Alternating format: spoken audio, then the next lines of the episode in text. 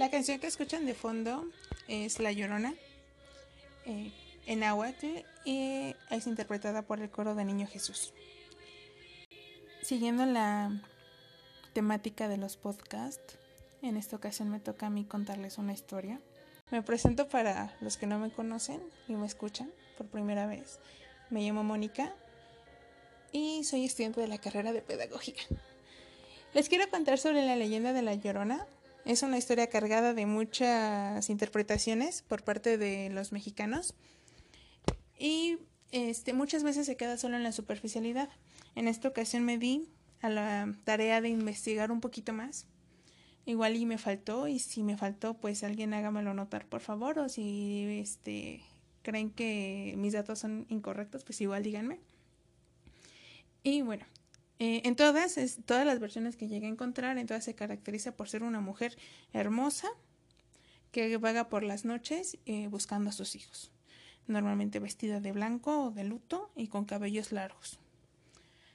Ella pues recorre la ciudad, eh, algunos dicen que aparece, su recorrido empieza en Xochimilco, otros empiezan diciendo que es en Texcoco, pero en sí no hay como un dato exacto no de manera popular.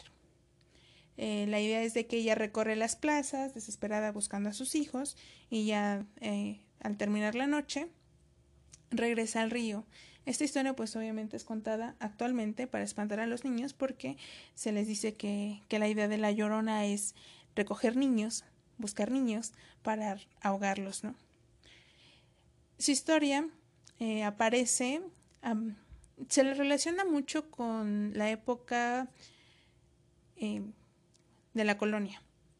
Sin embargo, aparece durante el imperio de Moctezuma II. Fue de hecho uno de los ocho presagios que Moctezuma tiene, eh, de, que ya Tenochtitlan estaba por caer.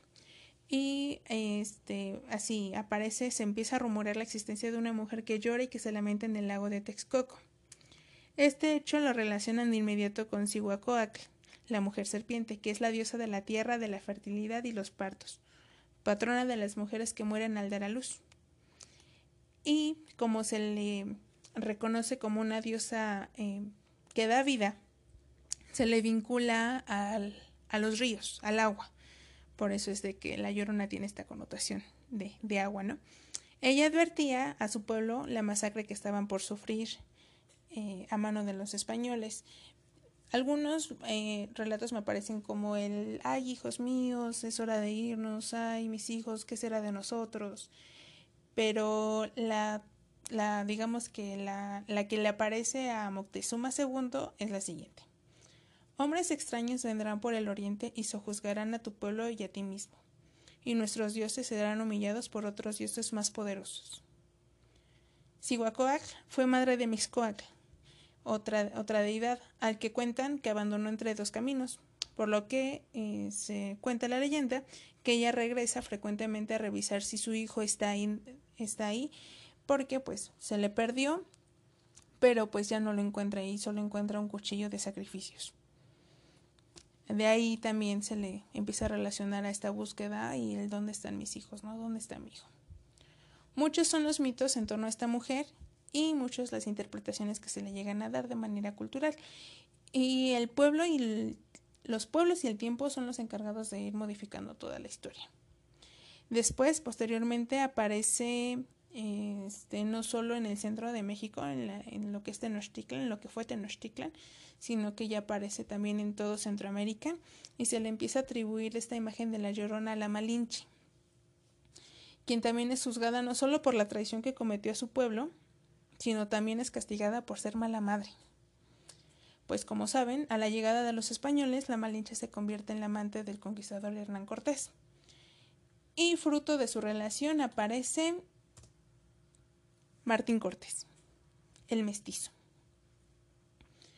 Eh, este es un niño, pues, o sea, vean todo el impacto del primer mestizo, de los primeros mestizos, de, traicionar a tu pueblo. Pero bueno, no, no con, no, no es suficiente con juzgarla por traicionar a su pueblo, que ya en sí es bastante grave. La traición, no, no la traición, el juicio más fuerte que pueden hacer sobre una mujer es la maternidad. Bueno, entonces tienen a Martín Cortés, el mestizo, y este se lo arrebatan. Él tiene dos años cuando le arrebatan este, al niño y se lo llevan a España. Ella, pues, cuestiones de poder, no pudo hacer nada, se quedó, no pudo impedirlo, y entonces empieza como que este juicio sobre ella. Sobre la historia de El mestizo de Martín Cortés encontré una pequeña estrofa que me parece muy interesante porque va enfocada hacia la, carga que le, que le hacen a la Malinche. Y dice, esto lo escribió, bueno, Carlos Fuentes, o lo...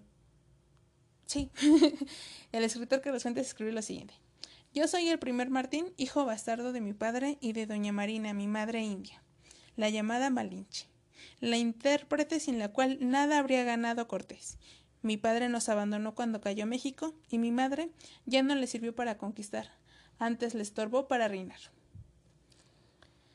Y aquí nos vemos, ¿no? Cómo está esta carga de, de, la maternidad, de cómo a él eh, terminaron de maneras diferentes, cómo la Malinche queda súper mal parada, como se diría, y cómo Hernán Cortés es otra historia, este, pero bueno, regresando al nombre de Malinche, que significa traidora, y la llorona ahora se convierte en este instrumento de traición y símbolo de mala madre que no es capaz de defender a sus hijos.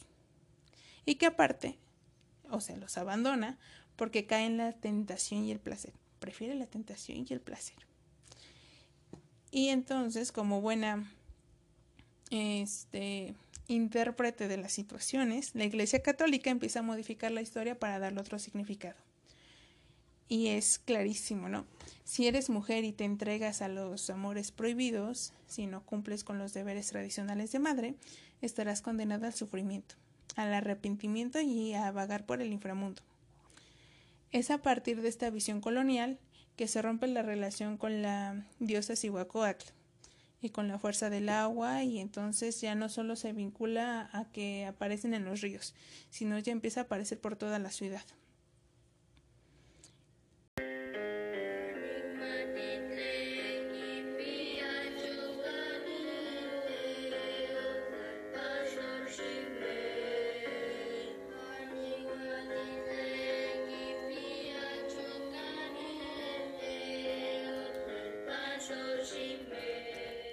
Les agradezco mucho que me hayan escuchado.